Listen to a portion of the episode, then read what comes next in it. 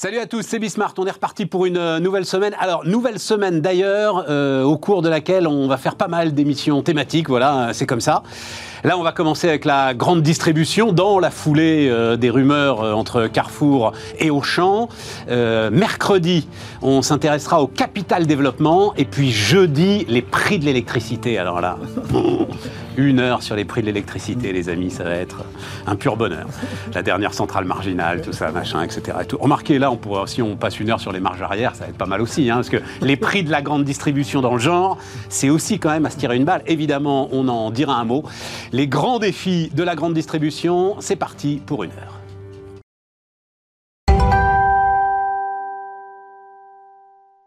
Donc, euh, c'est parti. Rodolphe Bonas avec nous. Salut euh, Rodolphe. Bonjour Stéphane. Alors, président maintenant de Aristide Retail Technology. Voilà. CACOM évolue et devient Exactement. Aristide Retail Technology. Karine Sanouillet, bonjour Karine. Stéphane. Donc, euh, toi aussi, consultante, hein, Karine. Respire Conseil, c'est ça? Avec une dimension, j'imagine, euh, Une grosse dimension euh, transition écologique. transition écologique, toute ta carrière euh, dans la grande distribution. Et puis Vincent Maillet. Salut Vincent. Bonjour. Euh, directeur général de Havas Commerce. Euh, on s'est régulièrement parlé. Euh, Vincent, tu as écrit un bouquin sur Amazon. Euh, et là, une étude très complète autour de Walmart, très intéressante. Donc voilà, on va pouvoir, on va pouvoir décrire tout ça. Ça existe encore? Je ne sais pas qui peut. Les marges arrière. Parce que je pensais au prix de l'électricité et les marges arrière, ça existe encore Oh oui, c'est encore, c'est habillé un peu différemment maintenant dans le dispositif, mais oui, en effet, il y a encore tout un mécanisme qui existe entre les distributeurs et les industriels qui leur permettent d'avoir des équations économiques sur lesquelles ils retombent un peu sur leurs pieds. Donc l'industriel, l'industriel paye sa place dans les rayons des, euh, Oui. de la grande distribution? paye sa place, mais euh, ça rentre. Vous savez qu'aujourd'hui, les négociations commerciales sont encadrées dans le monde de la distribution, puisqu'en effet, euh, on ne peut. on engage actuellement les premières conversations entre industriels et distributeurs à l'heure où je vous parle, et elles vont se terminer fin février.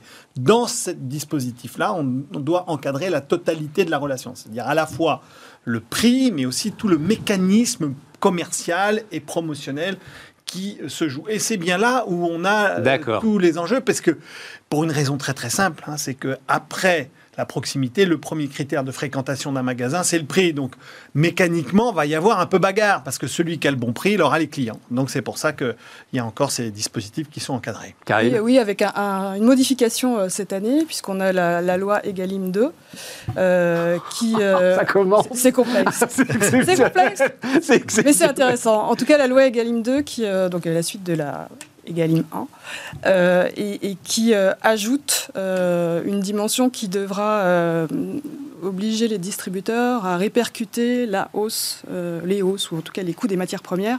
Donc c'est- euh, tout simplement destiné à euh, protéger les producteurs, les agriculteurs, à protéger leurs revenus. Mais Leclerc, il a déjà dit qu'il n'était pas du tout d'accord avec ça, Karine. Il a, il, a, il a été là chez Jean-Jacques Bourdin avec sa liste de courses et il, il a égrené les hausses les unes derrière les autres en disant Mes acheteurs auront pour mission de refuser ça. Enfin, il veut faire barrage contre le Pacifique, là. Il y, y a deux choses. Il y a euh, cette hausse des matières premières qui vient se surajouter sur un dispositif qui était euh, conçu sans hausse des matières premières. Donc le débat, euh, le débat repart. Voilà, maintenant. Maintenant, on imagine bien quand même que voilà, il y a une équation économique pour les industriels qui transforment ces matières premières qui leur coûtent plus cher. Il n'y a pas seulement les matières premières alimentaires, il y a aussi les emballages. Donc c'est un, vrai sujet dans le prix de revient d'un produit. Et à un moment, on imagine bien que voilà, il n'y a pas de magie. Il faut, il faut bien répercuter le prix de ces produits. Voilà. Alors la question c'est euh, est-ce que euh, les consommateurs français peuvent, sont prêts à payer un additionnel, euh, c'est tout le problème, et qui met euh, la classe politique euh, un peu En émoi, en émoi et en une situation pas forcément très confortable. Rodolphe. Stéphane, un éclairage de chiffres, il faut savoir que en moyenne, hein, c'est une moyenne, hein, tout produit confondu dans l'alimentaire, lorsque vous achetez 100 euros de produits alimentaires dans votre hypermarché ou supermarché, seulement 6,50 euros en moyenne sont dédiés à l'achat de la matière première. Donc vous voyez, les, les, les- les hauts cris de Michel-Édouard Leclerc, c'est surtout là-dessus. Il dit, mais je comprends pas pourquoi est-ce qu'on me répercute Pourquoi est-ce qu'on on- demande 10% de hausse sur un 10% paquet de de pâtes alors, Ah, Non, alors, mais ça, ça dépend voilà. des produits. euh, Exactement. Alors, J'arrive pas à croire que sur un paquet de pâtes, ce soit seulement Alors, 6% sur, un, alors, sur un paquet de pâtes, qui soit assez- lié à la matière au blé. C'est c'est assez faible. hein. C'est-à-dire que si un paquet de pâtes qui vaut à peu près, on va dire, entre euh, les 50 centimes ou 1 euro, Voilà, euh, c'est ça, paquet, ça va dépendre. Ouais. Mais imaginons qu'on soit sur 1 euro, pour être très précis, si vous avez 20% d'augmentation du prix Du blé Du blé dur, à partir de ce moment-là, vous aurez à peu près 4 centimes d'euros de plus sur votre paquet. Donc vous voyez que l'impact. Tout le reste, c'est le marketing, euh, Vincent. Tout le reste, c'est ta pas faute. Que, hein, pas que, oui, un peu. Mais pas que. C'est le fabricant de prospectus qui me dit ça.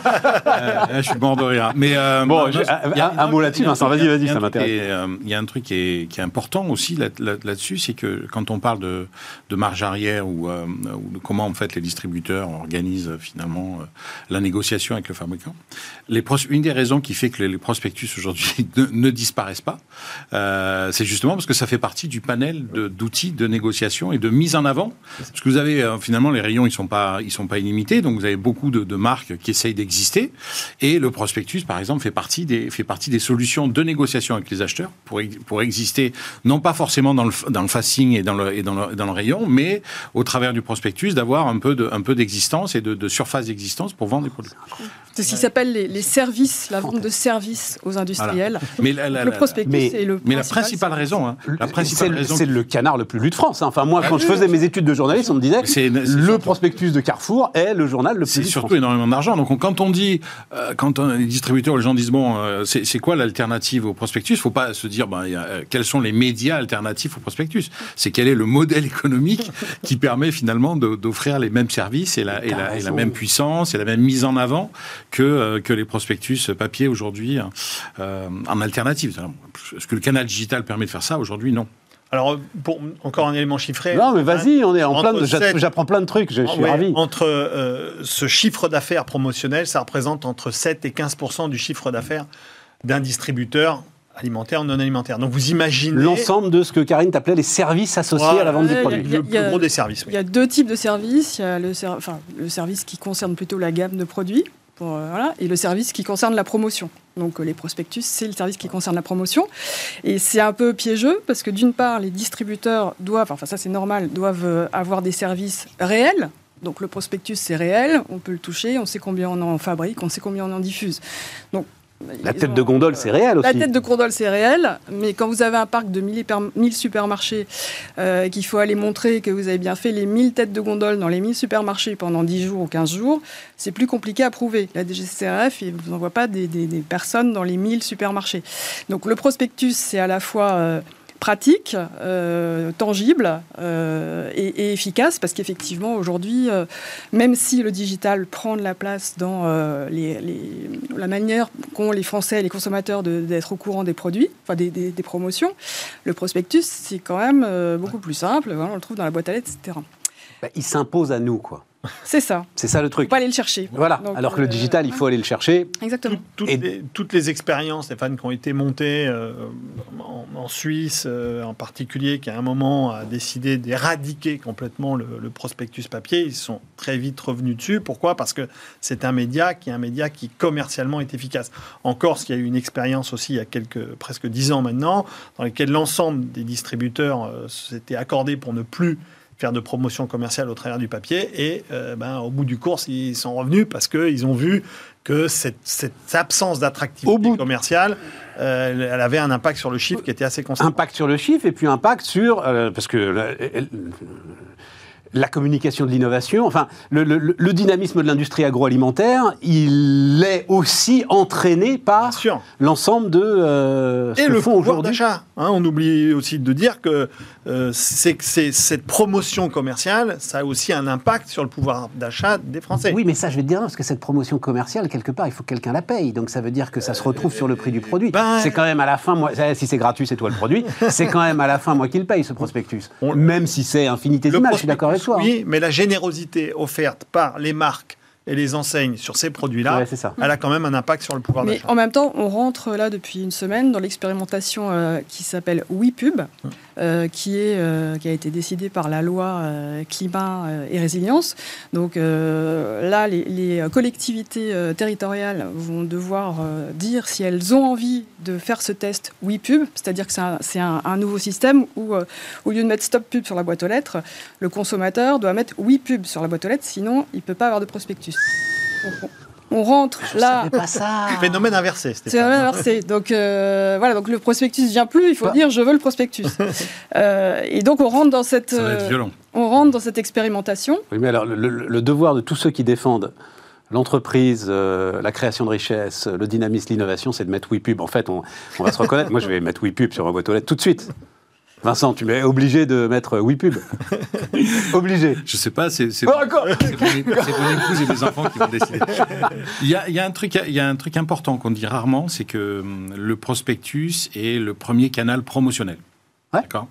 Donc dans une loi avec la loi Egalim par exemple, ce que de- on, on- on constate que ce qui est en train de se passer, c'est comme les, les niveaux de promotion sont limités, euh, le prospectus permet dans euh, dans un nombre de pages assez conséquent euh, d'avoir euh, d'avoir tout un tout un panel de promotions offertes aux, aux consos. Contrairement à un prix, euh, un produit, un prix fortement promotionné sur une affiche par exemple. Tout à fait. Là, on peut cumuler. Donc ça, c'est un premier sujet. Et un deuxième, c'est que finalement, les enseignes qui sont les plus dépendantes du canal prospectus sont les enseignes qui font le plus appel à la promotion. Ben oui. C'est-à-dire celles qui ont une, une meilleure image prix. Alors Leclerc est un peu paradoxal là-dessus parce qu'ils ont une, donnent une très bonne image prix et, et ils continuent à utiliser fortement le prospectus. Mais, euh, mais finalement, les enseignes qui ont une très bonne image prix pourraient, a priori, sur le papier, en théorie, hein, j'aimerais vivre en théorie, disait Woody Allen, euh, que tout est possible, mais en théorie, devraient pouvoir s'en sortir. C'est pas vraiment le cas. On s'aperçoit que, bien qu'étant un, un- un canal très promotionnel, finalement, même les enseignes qui ont une bonne image prix continuent à en faire. Donc, bon, voilà. Euh, alors, ouais, non, mais, mais oui, mais c'est. En fait, c'est ça qui va être formidable, c'est qu'on découvre à travers ce prospectus et tout ce qu'on pourrait encore en dire, que c'est une industrie.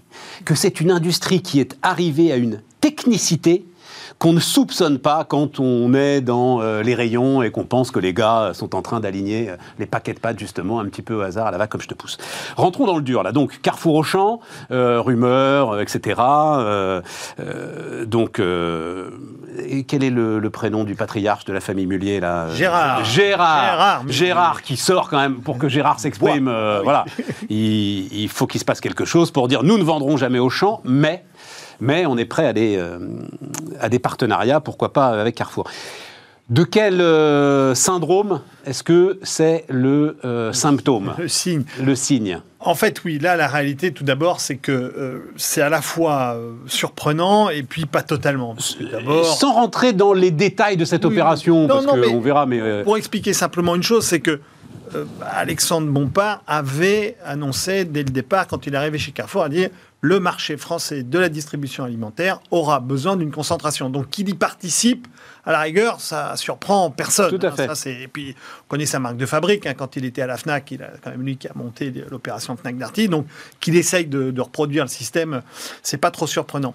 Là, la réalité, c'est qu'en fait, on voit quand même qu'on a deux groupes qui sont deux groupes intégrés. hein. Vous savez que le, marché français est divisé en deux typicités d'acteurs, à la fois les, franchisés, les indépendants, Leclerc, Intermarché, Système U d'un côté, et puis de l'autre côté les intégrés, euh, Casino, Carrefour et Auchan. Et donc l'idée, c'est de dire que ces ce, ce deux marques d'intégrés pourraient se, euh, réunir avec une, une marque de fabrique à l'intérieur même de ces deux groupes, c'est que ce sont deux groupes très très forts dans le modèle de l'hypermarché. Et c'est un peu Voilà. ça, le- c'est un peu ça, un peu le, le, le, le- le- le point avec un, un- un Carrefour quand même qui cette année, ça il faut le souligner, a réussi à, à redonner des couleurs à son modèle de l'hypermarché. Donc on, on peut comprendre qu'il est entamé ou pas, on ne sait pas, hein, mais en tout, entamé de premières conversations avec Auchan pour leur dire écoutez, on a une façon- recette, euh, Non, mais de toute est-ce qu'on ne façon... pourrait pas la partager? Euh, Rodolphe, euh, c'était assez simple. Alors, je ne sais pas euh, mes confrères du monde, mais euh, à partir du moment où avec Casino, euh, c'est même plus la peine d'en parler parce que euh, c'est un problème d'homme entre euh, les deux patrons euh, ou l'étranger, t'as plus le droit puisque euh, c'est stratégique.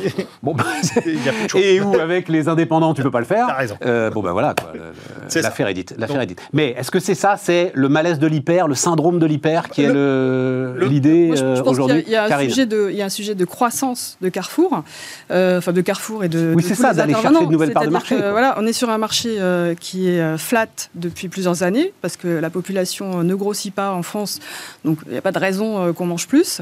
Les prix n'augmentent pas non plus, donc il y a- si on veut aller chercher de la croissance, c'est forcément de la croissance externe. Bien sûr, il pourrait aussi recréer des magasins ex nihilo, mais ça devient de plus en plus compliqué de trouver des emplacements, voire euh, impossible avec les, Impossible. les lois sur l'artificialisation des sols. De Tout toute fait. façon, voilà. Donc, euh, euh, il n'y a pas tellement d'autres solutions pour aller chercher euh, de la croissance que de euh, soit s'allier, soit faire une fusion. Enfin voilà, après on ne sait pas quelle forme ça prendra.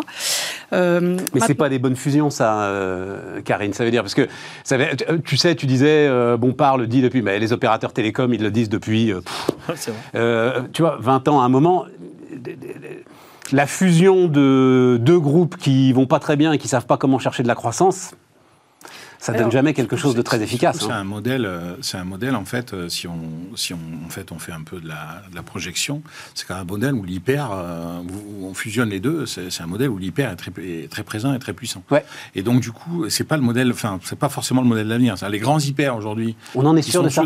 Bah, aujourd'hui, c'est, ça va plutôt vers des petites structures, des moyennes structures, sachant que ce qui, le modèle économique de l'hyper, il fonctionne quand le, le non alimentaire est puissant. Parce que l'alimentaire, il y a un moment où vous avez 15, 15 choix d'avocats et de tomates, ça ne va pas beaucoup plus loin que ça. Tout à fait. Donc, euh, donc il, passe par un renouveau du non alimentaire. Et aujourd'hui, moi, je ne connais pas euh, d'hyper qui, qui réinventé à ce point le non alimentaire qu'on se dit waouh, génial, les gens vont retourner. Euh, Leclerc, il tient. Oui, mais c'est. Et Leclerc, il dit c'est mon Amazon en 3D. Oui, mais c'est pas des grands hyper perdez pas de vue que le format, le bon format aujourd'hui, c'est entre, c'est autour des 10 000 mètres carrés en fait, on va dire. Un peu en dessous. Et de quoi on parle pour euh, et, de quoi on parle pour Carrefour Auchan en, fait, ce qu'il y a, c'est le problème, c'est la définition de. 20 000. Voilà, ah, c'est ça. D'accord. C'est en fait les deux enseignes qui ont les plus avec un non alimentaire forcément dans la surface qui est, qui est, qui est très pesante. C'est-à-dire qu'il faut, il faut énormément de, de, rayons euh, non alimentaires dans ces, dans ces surfaces pour les rentabiliser. Et puis, ça fait des années qu'on dit que, euh, que ce soit Carrefour, Auchan, hein, que ces hyper-là, quand ils vendent un, un, téléviseur, par exemple, en rayon, ils perdent de l'argent. Parce que la concurrence du, du, digital est forte. Les marges sont tellement faibles que vendre, euh, que vendre un téléviseur, c'est-à-dire mettre en place une organisation de la livraison, un vendeur, un conseiller, machin, fait qu'ils perdent. C'est l'IBIT négatif aujourd'hui. Donc, donc, la difficulté du modèle aujourd'hui hyper, elle est là. Et donc, donc l'idée, c'est. Non, non, mais attends, ça m'intéresse juste finir ça, parce que l'idée donc de l'hyper, c'était en fait j'attire euh, le chaland en disant il va absolument tout trouver, je vais perdre de l'argent sur le, téléviseur, mais je vais me récupérer sur autre chose. Et en fait, là, il n'y a plus rien sur, le, sur quoi se récupérer, c'est ça le. Bah, si, parce que enfin, les parts de marché alimentaire euh, restent à peu près stables. Oui, mais avec des marges qui sont. Euh, non, enfin, c'est là-dessus là qu'ils gagnent de l'argent. Alors après, il y a une difficulté qu'évoquait mon camarade tout à l'heure, mais je veux dire, aujourd'hui, c'est le poumon le poumon la grande distribution alimentaire, et notamment des hyper, ça reste l'alimentaire. Après, le, non-alimentaire permettait d'augmenter les paniers. Euh, D'accord. Euh, les hyper font toujours 40% euh, des dépenses des Français pour leur alimentation. Donc, on parle bien là des grands hyper. Hein, les hyper, voilà. Tous hyper confondus. D'accord. Donc au-dessus de 10 000 m2. Non, le point, c'est ça, c'est que on a une définition en France de l'hypermarché qui dit un hypermarché, c'est au-delà de, 2500 mètres carrés. Mais en fait, la réalité, c'est que le modèle entre 2500 mètres et 20 000 mètres carrés, c'est plus du tout le même magasin, c'est plus du tout le même modèle économique, c'est plus la même histoire.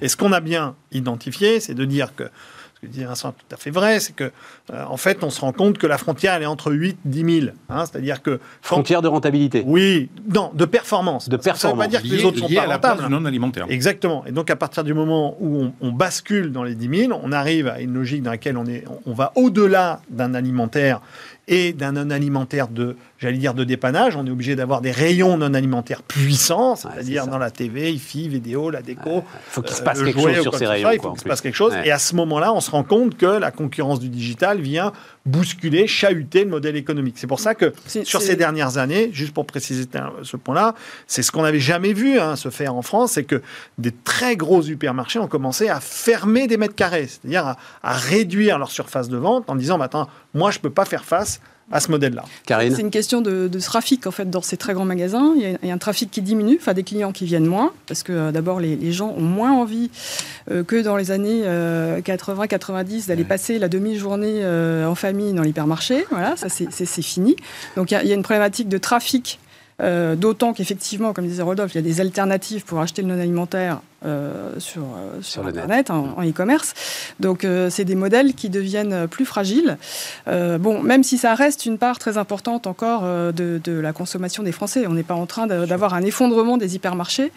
mais c'est vrai que les gens, les Français habitent de plus en plus en ville. Euh, c'est plutôt les formats moyens ou petits euh, qui, qui, sont en centre-ville et plus les formats de périphérie pour lesquels il faut prendre la voiture euh, pour aller faire les courses. C'est ces formats plus petits en, en, ville, là où se trouvent les gens, qui, qui, ont de la croissance aujourd'hui. Vincent, le son de Walmart là-dessus? Alors, elles sont de Walmart. Euh, mais, mais, enfin, pas. non. non. elles sont très très nombreuses. Mais juste sur les hyper, euh, alors Walmart, il a, il a, alors d'abord, il est très fort. Il est, ils sont très forts sur non alimentaire. Euh, Walmart, c'est assez bluffant d'ailleurs parce que. Euh, mais, justement, ils ont des solutions. Eux, ils ont trouvé des solutions. Ils ont des solutions. Après, ils souffrent, hein, mais, comme tout le monde, mais ils ont des solutions. Le, le, truc qui est très intéressant, c'est quand vous visitez un hyper Walmart, vous avez l'impression que l'alimentaire a été restreint par rapport à la France. C'est-à-dire que la, surface, la surface de l'alimentaire en France est bien supérieure à, à, l'équivalent d'un hyper Walmart aux États-Unis. Euh, ils sont très forts sur non-alimentaire, notamment sur les prix. C'est absolument bluffant. Ils sont très très forts sur les prix. Globalement, Walmart. Bon, mais c'est la masse, la puissance qui fait ça, justement. C'est parce que c'est combien? C'est 550 milliards de dollars de chiffre d'affaires? C'est 550. Mais 550, euh, ouais.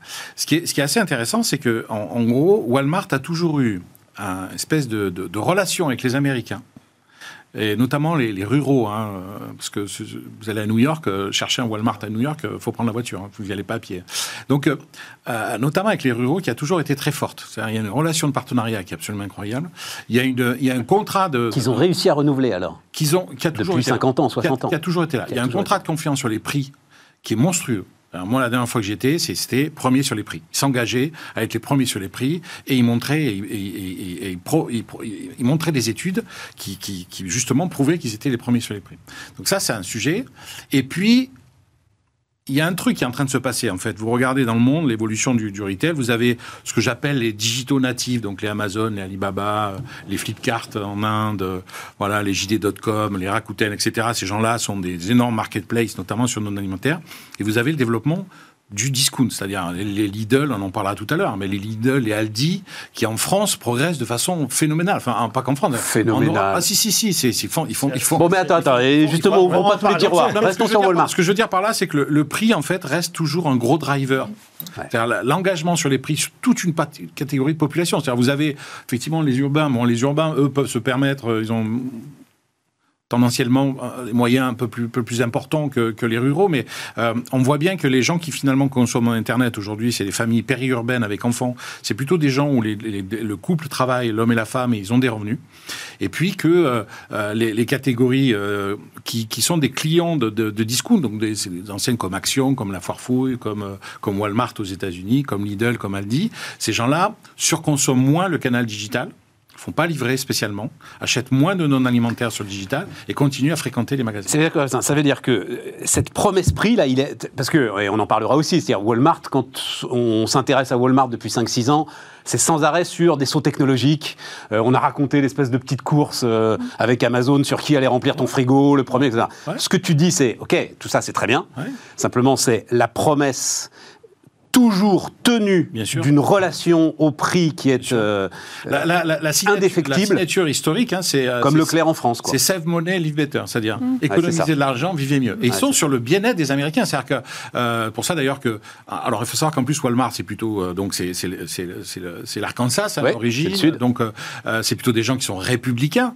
Et, et Doug McMillan par exemple c'est totalement déconnecté de, de, de Trump, hein, ça faisait partie des soutiens de Trump parce que pour lui euh, euh, le, le, tout, le, tout, le, tout le phénomène euh, Black, Black Lives Matter, en fait, hein, d'accord, était, était, était, une agression pour, pour les clients, les clients de Walmart qui sont des clients euh, plutôt euh, plutôt euh, plutôt d'origine africo africaine pardon en tout cas noire américaine. Noire américaine. Et, nous on a le droit de le dire. avec des, avec des revenus plutôt faibles plutôt voilà. Donc Douglas Macmillan c'est le c'est le gars en fait qui le gars qui a été qui a, été qui, est un gars de l'interne en plus assez l'histoire la relance de il a démarré stagiaire et il est il est aujourd'hui patron. Juste pour rebondir parce que c'est vrai qu'aux États-Unis on a cette réalité c'est-à-dire qu'on a une véritable contre-attaque organisée face au phénomène Amazon, qui est à la fois euh, Walmart, qui est une vraie démonstration euh, et qui est assez puissante. Alors, on a une densité commerciale qui est très différente aux États-Unis qu'en France. hein. C'est-à-dire qu'en France, on- D'accord, mais il y a 10 ans, personne ne pensait qu'il résisterait comme Personne, ça. Personne. Voilà. Et de, exactement, et c'est pour les raisons qui ont été évoquées, c'est cette performance du prix, parce qu'il n'y a pas d'autre choix que ça, hein, Ouais. pas ça qui fait. Et l'autre, c'est Best Buy, c'est-à-dire qu'on a aussi Best Buy qui a, qui a- qui a contre-attaqué massivement euh, les fondamentaux d'Amazon et qui est venu chahuter finalement et essayer de corneriser au maximum quelque part ce, géant du digital pour essayer de faire en sorte de lui dire Attends, le carrelage a encore de, euh, beaux jours de- de- devant lui. Et c'est assez vrai. hein. Ça, c'est ce que disait Vincent, c'est très très vrai. On voit le, le commerce américain et les Américains finalement euh, avoir une pas un scepticisme, mais une vraie alternative se proposer à eux. C'est on est moins dans le tout Amazon. Et là aussi, c'est le prix, le prix, le Ah, prix. le prix, bien sûr. Voilà. Il n'y a pas d'autre choix. ça. Et enfin, on en parlera, une qualité de service, livraison, etc. Machin, mais c'est le prix. Karine? Oui, euh, Walmart c'est tout de même euh, est en train de faire sa mue quand même sur le- l'aspect euh, digital livraison. Oui. Ils ont lancé un programme qui s'appelle Walmart Plus, euh, qui est un programme d'abonnement. Euh, Bah, on va y qui aller sur les abonnements après la- voilà, après la pub, ouais, euh, ouais. et, qui a un gros, qui a un grand succès Ouais. euh, et qui euh, voilà c'est euh, je crois que c'est 12 dollars par mois avec euh, la livraison euh, comprise et, euh, et des avantages autour de la livraison. Donc euh, ils, évoluent quand même très largement ils étaient effectivement un modèle euh, qui était euh, everyday low price, pas beaucoup de promos, alors pas de connaissances clients, euh, tout ça, les histoires de carte de fidélité, c'était pas du tout euh, dans leur, truc. Euh, ils évoluent pour faire face à Amazon et avec un certain succès, parce que je pense qu'ils y ont mis les moyens. Alors, tu disais, parlons-en maintenant, et puis ensuite on, marquera la pause. Le hard discount, moi j'ai l'impression qu'on reste sur des parts de marché Ah, qui non, sont euh, pas, faut pas toujours les mêmes. Non, ah non, bon faut surtout pas dire ça. Ah, Vas-y, vas-y, vas-y, Alors, ce qui vas-y. se passe, c'est qu'en en en fait, on voit déferler un modèle, donc un modèle qui est, qui est assez passionnant quand on le regarde de près, c'est le modèle Lidl. Le modèle Lidl, c'est. euh, Mais Lidl, c'est quoi? C'est 6, 7, 8% euh, C'est- du marché aujourd'hui. Ah bah, non, oui, oui, mais oui, c'est plus que surtout ça ça, a démarré à un et demi. Ça C'est ça progresse qu'il faut très voir. C'est ce qu'il faut voir, c'est que depuis, euh, depuis presque trois ans, je vais dire, peut-être dire des bêtises, mais en tous les cas, c'est une conquête de part de marché tous les trimestres. C'est c'est vraiment une croissance continue. Non, ça fait très très C'est- mal. C'est du grignotage euh, Ça Mais permanent. ce, qui, ce qui Alors, évolue, c'est Attends, que attends, euh, Vincent oui, va finir et puis je te. je Non, te- non, le secteur hard discount n'évolue pas. Euh, on est même plutôt, euh, on, a, on a baissé depuis 2008, c'était monté à 2004, de- euh, 2004 oui, 2008, c'était monté à 14% au moment de la crise. On est plutôt à 11% aujourd'hui. Euh, en revanche, il y a eu des, des disparitions d'enseignes. Euh, il y a Dia qui a disparu, par exemple. Donc euh, Lidl, au contraire, euh, a beaucoup investi en France, elle y est aussi. Donc ces deux enseignes-là, elles gagnent des parts de marché, Ouais. mais sur un, sur un marché lui-même qui euh, n'évolue pas. D'accord, je comprends. Ok. Alors, ouais, Vincent après, je serais, oui, je, je comprends, euh, je comprends ce que vous voulez dire, mais il y a, il y a un point qu'il ne faut pas perdre de vue. C'est-à-dire que si vous regardez Lidl, c'est un modèle de, de pur discount, euh, on va dire, euh, façon Europe du Nord. C'est-à-dire que là, pour le coup, on est dans du prix. Les euh, produits sur les palettes, euh, on est- bim, on est- on est on y Quand va. même, c'est, c'est- à- à Absolument. l'époque, c'était limite trash, hein, d'ailleurs. On- Tout à fait. Chez un Lidl, vous disiez waouh. Et en, gros, ils ont fait un trajet qui est assez intéressant. C'est pour ça que je, pense qu'il faut faire attention à pas trop les cornériser. C'est qu'on on, on voit que l'expérience magasin, qualité produit, surtout les non alimentaires. Ce qui est hallucinant d'ailleurs.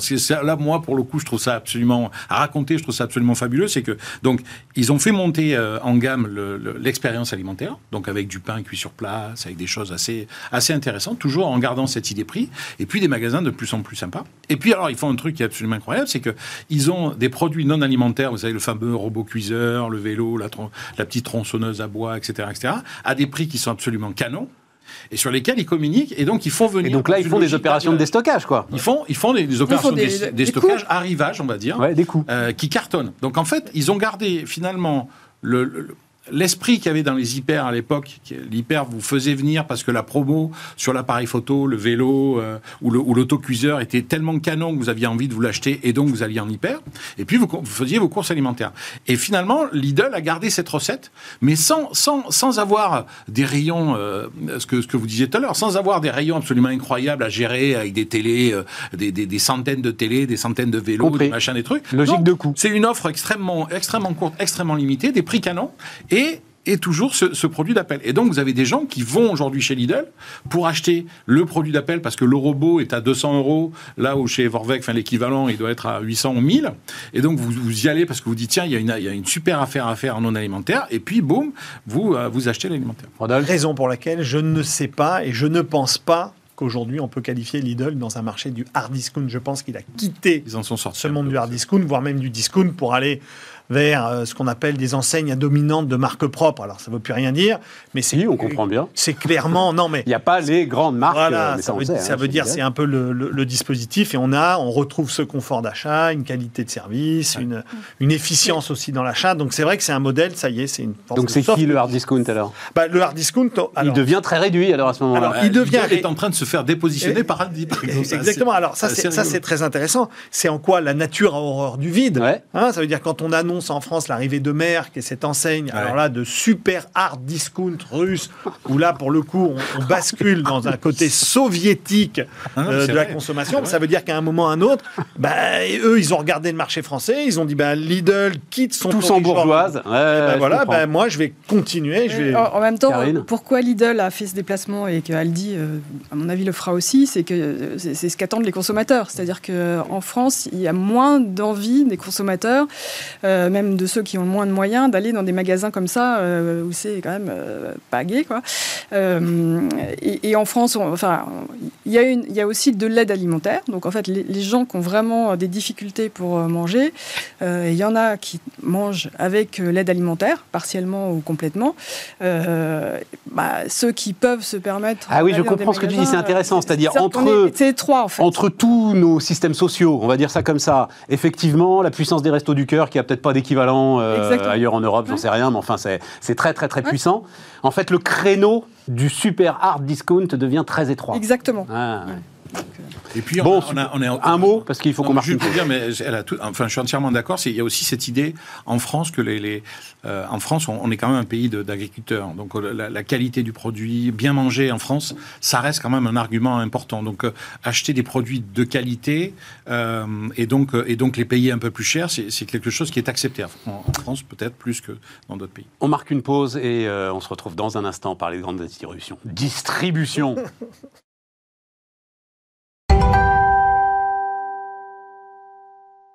On repart les amis, Rodolphe Bonas, Karine Sanouillet, Vincent euh, Maillet. Alors, euh, abonnement, qui veut Je ne comprends rien. Donc, euh, ah oui, non, franchement, là. Donc, euh, j'ai été regarder Monopflix. Oui. Opérer une rétention du business acquis. Euh, j'ai adoré, j'ai lu un article, c'était les trucs de consultants, tu sais. Nous allons opérer une rétention du business acquis. Euh, ouais, enfin d'accord, mais tu le payes, quoi, ton business acquis. Donc ça veut dire que tu vas perdre la marge sur euh, ton business acquis. Alors- formule d'abonnement, alors. Donc, formule d'abonnement, vous avez sans doute vu ça. Vous payez donc un abonnement de quoi? 10-12 euros? 5-6 euros. là. 5-6 euros parfois, et, et vous avez euh, des réductions qui sont parfois, enfin je crois que c'est Casino, c'est 10% sur Sur les l'ensemble de ton, ouais. de ton Et panier de 15% courses. quoi. sur les marques distributeurs pour Carrefour. Ça, ça fait Ouais, des belles économies. 10% sur euh, les courses, euh, le père de famille nombreux que ce que je suis, ça, Ouais. ça peut représenter... Ça fait, de la- ça fait des sous. Ah oui, oui, en oui, fait, oui, oui. La, la réalité, c'est que là, la grande distribution alimentaire française court derrière un, un rêve, hein, qui est de, de se dire, bah, finalement, est-ce que on peut faire évoluer notre modèle un peu à l'image d'une enseigne euh, très connue et qui est présente euh, d'ailleurs en France, qui est Costco, hein, qui, finalement a monté tout son modèle économique sur une logique d'abonnement, c'est-à-dire vous payez une carte euh, et cette carte vous donne accès au magasin et à partir de ce moment-là, l'ensemble des revenus, c'est-à-dire la contribution au résultat de l'enseigne vient de la carte et du coup dans le produit on peut offrir des produits à des prix qui sont euh, finalement euh, sans marge tapés au maximum avec des logiques euh, d'enseigne qui sont complètement différentes et donc c'est ce qu'on est en train de Rodolphe, tester on en va être d'accord, je vais le dire très franchement. Oui. Pour que ça marche, il faut que ce soit une escroquerie. Non. Pour que ça marche, il faut que j'ai l'impression... Bah, enfin, et pour que ça marche, il faut que le magasin récupère sur mon panier davantage Non, que ce que je vais... C'est pas forcément Payer en abonnement. Pas- Euh, finalement, l'objectif, c'est que euh, De vous faites vos courses euh, une fois chez Leclerc, une fois chez Carrefour. En prenant l'abonnement, ça va être deux fois chez Carrefour. D'accord. Donc c'est c'est pas euh, forcément une escroquerie vis-à-vis du consommateur, mais c'est un hold-up vis-à-vis des Le concurrents. mot important là, vous avez lu tout à l'heure, c'est rétention. Rétention. Voilà. Et, et- et- et en fait, euh, dans ce mot-là, il y a, il y a à peu près tout ce que tout ce qu'il faut comprendre. C'est-à-dire qu'aujourd'hui, vous cherchez à fidéliser vos clients. Vous cherchez à la fidéliser sur des produits. Là, on parle de produits récurrents, donc ça va être quoi? L'eau, euh, la lessive, euh, euh, voilà, un Attends, certain, alors, un non, non, certain non, nombre de produits. Ça veut dire que c'est pas le cas. Et là, je, Ah non, non, je si, tombe si, des nues. ça l'est. C'est pas le cas dans la grande distribution. Non, Ça- Moi, j'avais l'impression qu'on était grande- massif. Non, en fait, la- le point, c'est que On va les pas cartes- tous faire nos courses dans le les- même supermarché. Non, les hyper- cartes de Non, non. fidélité actuelles, en moyenne, les Français ont 2,5 cartes en moyenne dans leur, dans, dans leur portefeuille qui sont actives. C'est-à-dire que d'un côté, je vais acheter mon frais dans telle enseigne, de l'autre côté, je vais une fois dans l'enseigne enseigne qui est proche de mon lieu de travail, une fois proche de mon domicile. Ok. Donc en fait, cette hésitation Non, permanente, Il n'y a pas une seule. voilà, exactement. Il y en a plusieurs, forcément. Cette hésitation permanente, elle a finalement un coût. Et donc la mise en œuvre de cette logique d'abonnement, bah, tout d'un coup, elle, elle permet... Elle rend captif. Elle rend captif, elle permet d'empêcher la volatilité de la clientèle. Voilà. Et ça, ça c'est un, vrai- un vrai gain. Et même, c'est pour, ça que- pour ça que derrière tout ça, il y a même des réflexions de modèle. Ce qu'il faut comprendre, c'est c'est le modèle de la distribution traditionnelle qui consiste à faire achat, revente, marge, hein, c'est-à-dire j'achète, je revends, je prends une marge. Lorsque je bascule dans un mode d'abonnement, finalement, je me mets dans une condition de dire, attends, attends, attends. Finalement, tout mon modèle économique, en fait, je peux tirer Oui. un, un profit euh, euh, de mon activité di- différemment de ce que je faisais initialement. Alors, c'est c'est ça ce qu'on cherche à faire. Et on se rend compte que Costco, quand même, est une des enseignes au monde qui est une des plus rentables avec son C'est- système. C'est hein. beaucoup de modèles d'enseignes qui y vont, puisque le Fnac Darty a Voilà. aussi euh, lancé des modèles Ah oui, oui, tout le monde y va. cette année. Euh, voilà, moi, l'étonnement que j'avais dans la proposition de Carrefour, c'est qu'il n'y a pas de livraison. Euh, alors que euh, c'est un, un- c'est un vrai sujet. On va y aller après sur la livraison. On va y aller après. Tu voulais rajouter quelque chose sur, ces, ouais, en fait, sur la, la, la rétention du business Ce que je voulais, la, la rétention acquis. Mais ouais, mais c'est vachement important parce que, en fait, non, mais la phrase est vachement importante, même Ah, si elle est écrite un peu, euh, Oh. effectivement, voilà. À mon avis, par un de tes confrères. je sais, je sais pas, je ne veux pas critiquer mes confrères.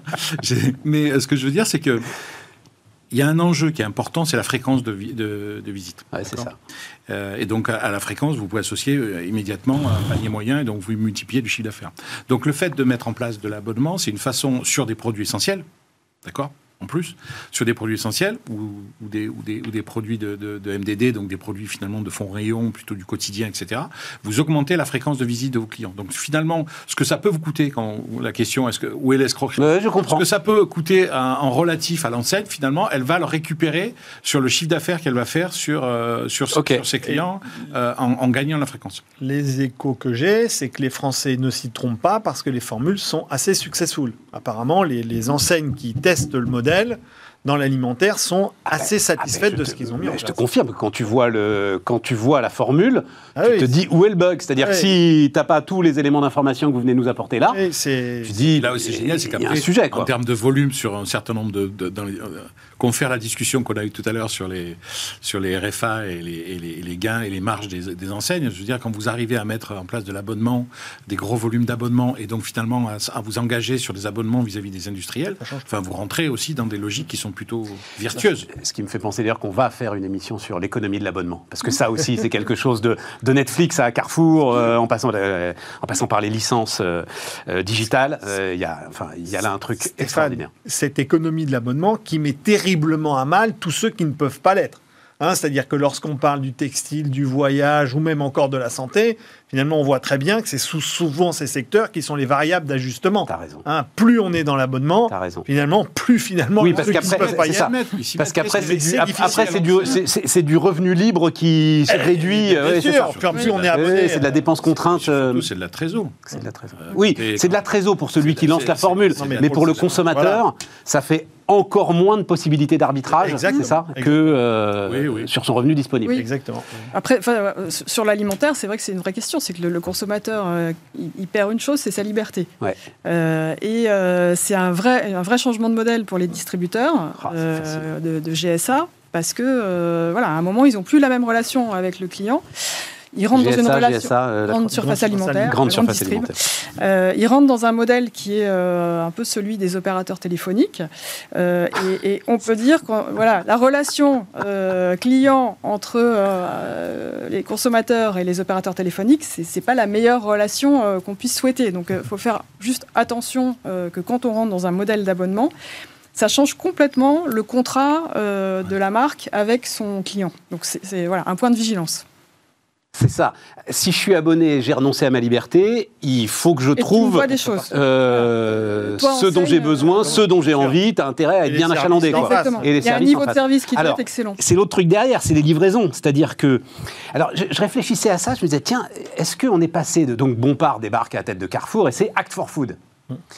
Et j'ai l'impression qu'on est passé, en fait, de Act for Food, c'est-à-dire du produit, à la façon dont on nous la- l'apporte. C'est-à-dire que la bataille, elle se fait maintenant davantage sur euh, la livraison et l'ensemble de ces éléments-là. Non, tu es sceptique Non, sur ma peu dont j'étais bah, pourtant très fier. Ouais, non, non, mais en fait, en fait, c'est c'est un continuum cette affaire-là. Ça veut dire quoi? Ça veut dire que au- aujourd'hui, c'est vrai qu'on ne peut plus avoir de rupture entre la promesse que l'on tient et le service que l'on va rendre. Ça, c'est une réalité. On est tout à fait d'accord pour dire que de plus en plus, et, et c'est un- c'est aussi un peu terrible, c'est-à-dire euh, la course à la conquête de parts de marché a, a mis un certain nombre d'acteurs, et en particulier dans le domaine de l'alimentaire, à ne, à ne pas valoriser des logiques de service. Si on parle du drive, par exemple, qui est un, un dispositif qui économiquement est assez absolument incroyable, c'est une bonne affaire pour un consommateur parce que finalement, il va avoir le même prix de ses produits alors qu'il alors qu'il va plus les choisir dans le rayon, il y a quelqu'un qui le fait à sa place. Donc on voit bien que le service là ici a une valeur de zéro parce qu'on se dit bah, il faut qu'on arrive à conquérir des, des- des- des- parts de marché. Donc à la question de dire euh, euh, on bascule d'une notion de- de- de- d'acuité et d'attendu sur la qualité des produits à une logique de service, je dirais pas ça parce que la qualité et l'attendu de ce qu'il y a dans les produits, ça c'est un phénomène sociétal lourd, c'est-à-dire et qui, et qui va irriguer l'ensemble qui est en train de ruisseler. hein. C'est-à-dire, si on parle souvent de stratégie de ruissellement, là, pour le coup, on voit très bien que ça irrigue la totalité des couches sociales de, de, de- de notre pays. Ça, qui nous ramène à la discussion qu'on avait sur le Exact- ultra hard discount. Voilà, Exactement. tout à Ouais, mais fait. je suis absolument d'accord. En France, on a, il y a une, et, et le Covid a accéléré les choses. Euh, L'attente de santé et d'impact environnemental euh, par les consommateurs dans leurs achats, c'est devenu quelque chose d'extrêmement important. Euh, sur la C'est si vrai que santé, ça, euh, Karine la, la san- bah, dans- On a démarré en parlant de, du prix, du prix, du prix, du prix. Je vais faire mon Michel-Édouard Leclerc de base, mais... euh, prix, oui, mais 60% des, des consommateurs euh, disent que dans leur acte d'achat, ils prennent en compte d'une manière ou d'une autre. Alors certains c'est avec le local, d'autres c'est avec le bio. Voilà, chacun a son. Et son- pas son sur tous les produits, Stéphane. Ça veut dire quoi? Ça veut dire cette conscience, elle est partout, mais elle est de manière un peu matricielle. D'accord. Elle, Oui, elle puis est puis il faut, faut- faut- faut arriver à suivre entre les Nutri-Score, les éco-scores, etc. Bon, c'est, tout à fait. Mais euh, c'est un phénomène qui est très important, euh, qui est aussi amplifié par les médias parce que c'est devenu euh, vraiment un sujet mainstream, euh, bien mangé, euh, bien consommé. Et donc, euh, c'est- ça devient assez central euh, chez les distributeurs, voire très central euh, si on parle de Carrefour. Et chez les industriels, euh, je, je regardais les lancements de produits dans l'agroalimentaire ou la grande conso, c'est euh, 8 sur 10 qui ont d'abord un bénéfice autour de euh, l'impact environnemental ou santé. C'est-à-dire qu'on n'est plus dans l'innovation, euh, c'est plus pratique, c'est plus, euh, c'est mieux, Oui, c'est ça. c'est mieux qu'en tube. Euh, c'est vraiment, euh, c'est vraiment un argument euh, moins d'impact ou euh, santé. Voilà. Donc c'est c'est- mainstream. Juste pour illustrer, on Ouais, parce que je revenir sur les livraisons. Ouais, on n'aurait pas imaginé quand même de retrouver euh, sur nos écrans de télévision en publicité une grande marque de fast-food internationale faire une pub entière sans présenter un seul de ce produit, en ne présentant exclusivement que ses actions euh, sur euh, l'aspect environnemental et social. Tu parles de qui, là, de McDo? Exactement. Ouais, mais il y a un moment qu'ils font ça, McDo. Non, mais là, c'est la première fois qu'ils ne parlent que de ça. Il n'y a, pas de, il y a, il y a- il y a pas de produit à côté. Il n'y a rien. Ça, c'est quand même. euh, ça veut dire qu'à un moment, Bon, mais ça, c'est un autre sujet. Mais ils ont une telle puissance. À un moment, ils te montraient juste le Big Mac sans aucun logo, sans Ça rien. suffit. Ça suffisait aussi, quoi. Ils sont tellement identifiés. Les livraisons, euh, Vincent, ça t'intéresse? Non, parce que je regardais là, euh, euh, Cajou, Getir, euh, Gorillaz, euh, Flink. Picnic, alors ça c'est un tout nouveau modèle, ça, euh, Picnic, j'ai vu ça, le modèle qui vient de Belgique, Hollande, non? Ou de Hollande, enfin, C'est pareil. c'est les mêmes. même pas. Mais c'est pas loin. Non, non, non, il y a justement une sacrée frontière, oh là là, euh, au milieu de la Belgique. Euh, ils vont ringardiser le drive, en fait? Euh, oui, c'est oui, c'est possible. oui. C'est possible. Ils vont. Ils vont Moi, je pense que. Ouais, ils vont pardon, hein, surtout- mais moi, je pense- je Vas-y, vas-y, Vincent. Je pense que la, la, la, la norme, la norme demain, c'est la livraison. Oui, Et que la part congrue, ce sera d'aller en magasin. Oui, mais ça, ça met par terre, parce que tu plaisantais sur mon titre Les défis de la grande distribution. Quand Leclerc, je voyais ça, Leclerc est numéro 2 du e-commerce devant Cdiscount, grâce évidemment euh, au drive. Si jamais le drive euh, devient le, ringardisé, le- non, mais le, Oula le drive, le, le- le drive va pas se ringardiser. Ça, Le drive peut devenir aussi une, un point de base pour aller livrer les gens. Ça, ça commence à être le cas. D'accord. je pense qu'il faut, il séparer. Il faut, il faut, il y a, il y a deux, deux configurations. Il y a les villes, les Ouais, centres-villes, et euh, les, les banlieues ou euh, la province. Euh, le drive. oui, mais dans un- les centres-villes, on était à l'heure du drive piéton. Oui, Oui, bah, c'est- encore un phénomène. Il y, en a, il y en a 500 ou 600 en France. Ça, ça reste un nouveau phénomène. L'e-drive physique euh, dans lequel on va en voiture, c'est un modèle qui, euh, c'est le modèle gagnant du Covid. Ouais. Euh, ça baisse un peu en 2021, mais pas tant que ça. Donc vraiment, ça, ça a conquis des Ça clients. ouais. Et, et le e-commerce alimentaire, c'est le drive. La livraison à domicile, c'est l'épaisseur du trait aujourd'hui. Et après 20 Et ça ans. le restera? Alors, ces, ces nouveaux euh, acteurs, là, la vingtaine de nouveaux acteurs, c'est vrai que c'est des, des modèles qui sont complètement nouveaux, qui sont extérieurs aux distributeurs, Mm. euh, même s'ils mettent un peu d'argent ou s'il y a des Ouais, partenariats. Ça il reste travaille avec. Cora. euh, Oui, ils ont ils ont 600 tous- millions d'euros quand même, les Oui, gars. oui, hein, ils ont- ils c'est ont- sérieux. hein. Voilà, il faut le prendre en, en considération. Euh, moi, je pense que c'est une solution pour les villes. Les villes, c'est compliqué pour les distributeurs. Euh, c'est compliqué pour les histoires, enfin les livraisons c'est compliqué, les clients sont pas là, comment on fait pour livrer? Donc ces systèmes-là sont euh, des très bons systèmes pour les villes.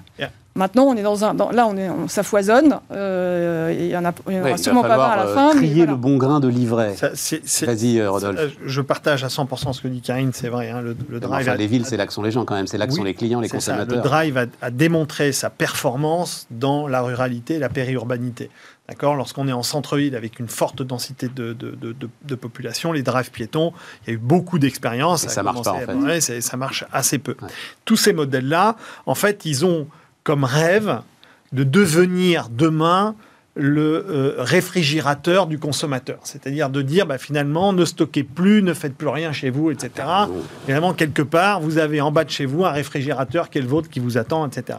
Et donc, c'est un peu ça l'idée de, de, de, de, de- tous ces modèles. C'est pour ça qu'on appelle ça les dark stores, etc. C'est vraiment des logiques qui sont euh, logistiques, avant tout. hein. C'est vraiment une, une efficience de, de, de, de la logistique euh, et, et- et qui, après, va, pourrait amener à une efficience commerciale en se disant, bah, finalement, dans les logiques de fidélité, et ça rejoint notre histoire d'abonnement, etc., on sait très bien que pour offrir ce maximum de services dont on parlait tout à l'heure, on dit, bah, voilà, les distributeurs commencent à goûter à l'abonnement, bah, dans ces formules d'abonnement, on va se dire, bah, attends, grâce à ces nouveaux systèmes, on va vous offrir aussi un service de livraison et de disponibilité de vos produits grâce à, grâce à ces dark stores et à tous ces, tous ces modèles. C'est un peu ça, là. Il y a deux, il y a deux exemples hein, qu'il faut regarder de près. Donc, vous prenez par exemple la Chine déjà.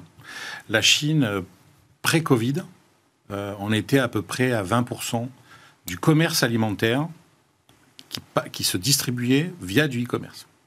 Ce qui est colossal. hein. C'est-à-dire qu'en Mmh, France, on est à 8. hein. Mmh. Donc, euh, et encore, euh, comme, comme vous disiez très justement, ça a fortement progressé. Donc, on était à 20% pré-Covid. Là, aujourd'hui, post-Covid, on est à 35%. C'est-à-dire 35% du commerce alimentaire aujourd'hui qui est, euh, qui, est, euh, qui est acheté via le Qui est acheté par des gens qui ne vont pas dans le magasin. Exactement. Voilà. Donc ça, Mais ça peut être des formules de drive et des choses comme ça. oui, non, Ouais, ils se font livrer. hein, parce Ouais, que ils se font livrer, livraison en d'accord. Chine, et en fait, c'est c'est- c'est vraiment Ok. rien. et. Donc ça, c'est un premier sujet. En plus, quand on parle d'alimentaire, on parle de euh, le, repas du, le repas du midi, etc., etc. Donc on est entre, effectivement, l'alimentaire et la restauration, en fait, hein, un peu comme, comme Uber Eats, etc. Ça, c'est ça, c'est la Chine. Et puis, vous regardez les États-Unis, c'est la, la bataille aujourd'hui qui a lieu aux États-Unis, entre Walmart, Target, des gens comme Kruger et des gens comme, euh, comme Amazon, se fait aujourd'hui sur la livraison. Ouais. Donc sur des offres d'abonnement, euh, et puis vas-y, euh, moi je te livre devant la porte, et je te livre si tu me donnes Ouais. la clé juste Ouais. ton frigo. La serrure connectée et Donc, tout ça. donc, et tout, euh, avec, des, avec, des, avec, des, avec des fréquences de passage qui sont, euh, qui sont très très hautes, hein, c'est-à-dire qu'on on passe plusieurs fois par semaine, etc. Donc on, on est dans un, on est dans une bataille de la, de la livraison qui est totale, avec, euh, et du coup arrive le drone, euh, les navettes autonomes, il y a une petite boîte, qui s'appelle, enfin c'est pas une petite boîte, ça s'appelle Nuro aux États-Unis qui commence à livrer euh, l'alimentaire pour, pour Walmart par exemple, et on voit qu'il y a un engouement euh, pour ce type de service. Donc euh, je ne veux pas jouer les Cassandres et faire peur aux distributeurs, mais pour moi, la livraison, quand vous êtes une famille plutôt périurbaine d'ailleurs, parce que je pense que les gens, euh, c'est pas exactement ce que disent les chiffres. Les, chiffres disent que les- les urbains ont plutôt tendance à descendre parce que c'est la sortie. On l'a vu d'ailleurs pendant le couvre-feu, moi quand j'ai fait, fait un observatoire, les Parisiens, les 65% étaient malheureux de ne pas pouvoir faire du shopping parce que ça fait partie de, la qualité de vie finalement. Donc les, urbains continuent à aller faire leurs courses en magasin et à descendre parce que c'est en bas, euh, même s'ils se font livrer parfois. Mais les gros consommateurs sont périurbains, c'est-à-dire ce sont des gens qui habitent, qui ont été obligés d'aller s'extraire un peu des villes, d'habiter en première ou deuxième couronne. Ils ont des ados. Les deux bossent. Euh, ils font des trajets déjà pas mal en voiture, et pour arriver à mettre à peu près tout le monde d'accord et s'organiser, que ce soit le, le père ou, ou la, ou, la, ou, la, mère, en fait, se font livrer parce que ça, ça facilite la vie et ça la rend un peu plus supportable. Donc on est un peu dans Il y a un vrai, il y a un vrai, Je signe. il y a un vrai engouement chez les jeunes. Bon, mais Euh, le risque pour, les, pour les, la grande distribution, c'est de se faire désintermédier par l'ensemble de ces euh, boîtes qui vont être d'une efficacité redoutable sur la logistique, qui pourront jamais suivre. Il va falloir. Il risque de se passer ce qui se passe à peu près dans les tous acheter. les marchés. Oui, c'est qu'on fait, on perd de l'argent parce que c'est des modèles qui gagnent pas d'argent ou très peu. On perd de l'argent, on valorise parce qu'on va conquérir de la part de marché, hein, ce qui a très bien réussi Amazon pendant des années, parce que Amazon Et on se vend, euh, et on se vend ensuite. quand même tout récemment. Et puis euh, et puis euh, et puis un jour ça finit. Soit on soit ils arrivent à craquer le modèle. Ouais, sauf que c'est pas leur rentable, métier, quoi. Soit ils se font racheter. Comment? Sauf que c'est pas leur métier Là, aux là, distributeurs. là, je comprends, c'est un autre truc, En quoi. l'occurrence, on parle de la logistique. Oui, oui, oui, oui, ah, oui, je te parle de la si- logistique, euh, du- de l'ultra dernier kilomètre. Et, ça, ça fait partie du métier de la distribution. D'accord. La puissance et la force de la grande distribution. On l'a vu pendant le hein. C'est-à-dire que pendant le confinement, à un moment, on a appuyé sur un bouton. L'État a dit on ferme tout. Bah, Qu'est-ce qui est resté ouvert avec un marché tout seul? C'est les magasins. Il y a eu quelques ruptures dans les rayons et tout le monde se dit ah bah attends, il y a 50 000 références, il en manque 2000, qu'est-ce qui se passe? Mais ça a quand même bien fonctionné. Non, mais Rodolphe, le fait d'aller chercher le produit, de l'amener dans le magasin, d'être super efficace, etc., c'est une chose. Mais là, il faut le mettre dans le magasin, puis le sortir du magasin et euh, l'amener chez moi. C'est c'est autre Je chose. suis absolument d'accord. La- La grande distribution, c'est la logistique industrielle. Ouais. Là, on est dans du service de précision. Euh, il faut que le client soit là. Que, enfin, c'est beaucoup plus complexe. Alors. il manque un produit, le client est furieux parce qu'il a fait sa livraison. Il faut quand même redescendre acheter les trucs. Donc, on est dans, dans de, de la précision. euh, à l'individu, et c'est un autre métier que la logistique industrielle euh, des grands Alors, distributeurs. C'est c'est sûr, mais ils, ils ont une telle curiosité, ils ont une telle soif d'apprendre, dans tous les cas, ces distributeurs, que quand on voit euh, au cadeau avec euh, Monoprix, quand on voit les dark stores, la participation de Carrefour, etc., ils vont pas laisser passer le train. C'est-à-dire que quelque part, ils vont se greffer dessus, Ouais. ils vont, ils vont s'irriguer, et normalement, ils devraient y arriver quand Mais même. plus par accord que par euh, intégration pour l'instant. Oui, euh, oui, pour l'instant, aujourd'hui, c'est un peu comme Ouais. ça que ça marche. ouais. Il reste euh, six minutes. Qu'est-ce que j'ai oublié? Parce que, qu'est- qu'est- un, un élément fondamental, en fait, euh, qui est vous dans votre tête d'expert, mais qui n'est pas moi dans ma tête euh, qui regarde ça euh, d'un peu loin. Non, moi, je- Rodolphe. un petit phénomène d'actualité qui m'a amusé, c'est Zara. C'est Mais on n'est plus. Ah oui, on est dans le, dans le on est grand dans retail, quoi. ouais, oui, est voilà. grand retail. Ça m'a amusé de, de voir cette enseigne qui, qui finalement avait éclaté son modèle avec plein de petites surfaces Ouais. et est revenue à des grandes surfaces. Comme quoi, finalement, on parlait tout à l'heure euh, des, des très grands hyper qui étaient un peu en difficulté. Bah, Zara, lui, refabrique des très très grandes surfaces de vente et ça marche. Donc ça veut dire que dans l'ensemble des sujets qu'on a vus là, la surface, euh, size matters. La surface Ça- reste aujourd'hui un ça- sujet qui est un sujet clé. Ça peut, la surface est un sujet clé et on a Et trouver la juste on a surface longtemps est compliqué. On a longtemps eu ces dernières années, voilà exactement, en disant là ces dernières années c'est small is beautiful, et on voit qu'on a une grande enseigne comme Zara qui fait le phénomène inverse et qui trouve sa clientèle et qui trouve sa performance. Et ça, moi je trouve que c'est aussi quelque chose que même les hypermarchés devraient regarder. Oui, parce que dans l'histoire de l'abonnement, il y avait aussi expérimenté le multiformat, justement, permettre au consommateur euh, d'aller par lui-même expérimenter tous les formats. Vincent, un truc euh, important que j'aurais oublié. euh, Il y a un, moi, un truc qui me paraît important, c'est la- c'est ce que, c'est ce que j'ai vu de moi dans les observatoires qu'on a pu mener, c'est la souveraineté alimentaire. C'est-à-dire cette demande aujourd'hui. Alors on voit, on est rentré quand même dans un cycle inflationniste. Euh, on a, Oula, j'en sais rien, ça, euh, Vincent. Bah, Du calme. pour l'instant, on est quand même Grand débat. On est, en- on est, oui, mais on un est- cycle, c'est le mot de cycle qui. Oui, voilà. bah, donc on est. On a peut-être une phase période- d'inflation, on verra une bien. période euh, Ouais. dire, ponctuelle inflationniste, j'ai pas de souci. Ce Peut-être que ça va pas durer. J'espère que ça va pas durer, mais en tout cas, il y a quand même. On, on s'aperçoit qu'il y a des, il y a des enseignes et des et, euh, et des difficultés d'approvisionnement pour certains produits. hein. Aujourd'hui, vous prenez le vélo, par exemple, c'est très compliqué d'avoir un vélo neuf. Et donc, euh, ça, ça pose quand même pas mal la question du modèle demain qu'on veut pour la France, et je pense que l'élection, ça va être un, moment important pour ça, euh, du moment pour la France de décider quelle est la part de, de- des denrées qui sont vendues dans les supermarchés, les hyper, les machins, et qui sont souverains. Et ça, je pense que c'est un, un sujet dont on parle assez peu. Ouais, mais c'est important parce que si vous regardez la proportion aujourd'hui de, ce qui de ce qui est produit en France ou en Europe et qui est vendu dans les supermarchés ou les hypermarchés, je vais pas vous donner de chiffres. Bah si. ça- non, non, je vais Ah pas bah vous donner de si. chiffres parce que ça fait très très peur. Mais pourquoi Et, ça euh, fait peur Parce que c'est très faible. pas peur, moi? Parce que c'est très faible. Euh, c'est très très faible. Et je vous assure que c'est très très faible. Et donc, donc je pense qu'il y y a un sujet là, euh, mais qui n'est pas euh, lié à l'alimentaire, hein, qui dépasse d'ailleurs lar- largement le cadre alimentaire, mais qui est un sujet de, de, de se poser la question de jusqu'où on est dépendant d'un certain nombre de pays, notamment dans l'alimentaire. Et, je pense que ça fait partie des défis que les distributeurs. Parce que vont avoir. t- tout ce- le, le- le- le sujet sur l'alimentaire était un sujet de santé.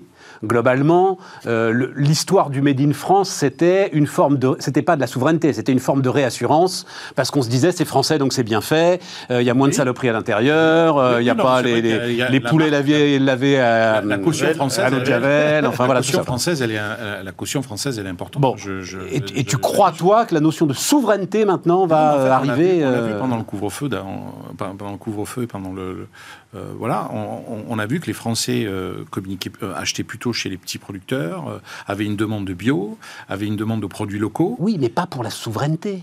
Ah, mais le mot, le Parce mot que c'est souverain, meilleur pour ah, bah, moi. moi, je posais Ah ouais, carrément, tu- oui, oui, posais vas-y, carrément vas-y. la question. euh, le, le mot souverain, il est ressorti, euh, il est ressorti plein de fois. Donc c'est, c'est, je, Bon moi, je sais que c'est, c'est toujours un mot. Même moi, quand je l'utilise, je me dis bien, bon, quand tu utilises le mot souverain, oh là là, Vincent, qu'est-ce que tu vas, qu'est-ce que tu fais ressurgir comme valeur par rapport à ça? Ouais. Bon, moi, je vous dis, ça fait partie des sujets qu'il faut, qu'il faut, qu'il faut garder en tête. Karine, qu'est-ce que j'ai oublié? Enfin, on l'a- on l'a pas oublié, on en a parlé, mais euh, pour moi, la transition euh, alimentaire euh, est, est, euh, probablement le mouvement le plus important euh, dans la grande distribution. Euh, ça, ça, ça impacte tous les consommateurs. Comme je disais, c'est 60% des consommateurs qui euh, disent que ça rentre dans leur décision d'achat. Euh, et tout va dans ce sens-là, que ce soit le cadre juridique qui va devenir de toute façon de plus en plus contraignant sur les emballages, sur euh, les surfaces, etc.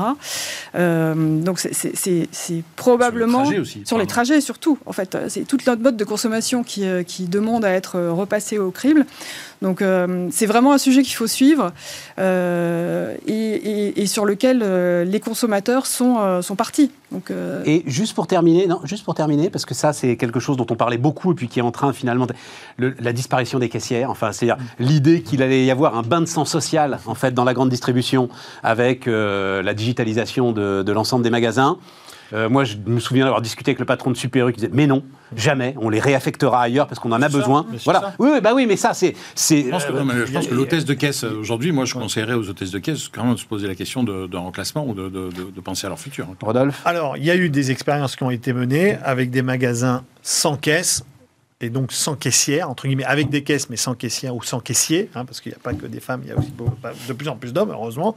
Et donc, dans cette logique, ces expériences, très vite, on a remis des caissiers et des caissières pour la simple bonne raison, c'est que la fidélité des clients, elle vient aussi de là. Je rappelle l'expérience de nos amis Tesco en Angleterre qui avaient même mis en place une, ce qu'ils appelaient la slow lane, c'est-à-dire une ligne de caisse dans laquelle le caissier ou la caissière allait s'engager à prendre le temps de parler avec vous pendant qu'on allait faire la caisse. C'est vrai. Non. Si, si, c'est vrai. Et ça existe Ça- ça encore, ça, parce oui, qu'ils ont bien fait sûr. le truc, mais Non, non, non, ça pour te le la- montrer à ça toi, pour que ce soit dans les ça bouquins. Non, ça s'appelle slow lane. La slow lane. Et donc, à partir de ce moment-là, vous êtes euh, une personne âgée, vous avez envie de prendre le temps à la caisse, vous êtes avec des enfants en bas âge ou quoi que ce soit, vous n'avez pas le stress, vous rentrez dans cette caisse, on va prendre le temps, on va se poser, et on- tout le monde Et le Amazon Go, euh, oui, mais toute Euh, petite moi, surface. l'Amazon Quoi. Go, moi, enfin, j'ai- j'ai- ben, je l'ai- je l'ai Tu racontes ça dans ton bouquin, ouais. Moi, je l'ai éprouvé. Je, je pense que c'est ça l'avenir. Je pense que la, mais toute petite Je pense surface. que la, la difficulté des tests qui ont été faits souvent, c'est que en fait, vous vous retrouvez à, à- à mettre vos paniers dans, dans un C'est truc, à scanner, à machin, à faire tout le boulot. Donc forcément, les gens préfèrent finalement que la, la caissière le fasse. Mais quand vous êtes dans un Amazon Go ou un Amazon Go grosserie, en fait, vous sortez comme ça euh, librement. C'est très impressionnant. Je peux difficilement imaginer gens- Très impressionnant. je peux difficilement imaginer que les gens préfèrent la caissière après parce que vous sortez, sans, enfin, vous n'avez pas l'impression d'en payer et puis c'est immédiat. Donc, euh, donc il y a plus. On paye quand plus- même, y a hein. plus ce truc. Les amis, C'est que euh, j'ai adoré. Il y a pas de problème. on paye. Euh, on refera ça euh, dans quelques mois. hein. Merci. Merci. Ça va être absolument passionnant. Et on se retrouve demain pour Bismart.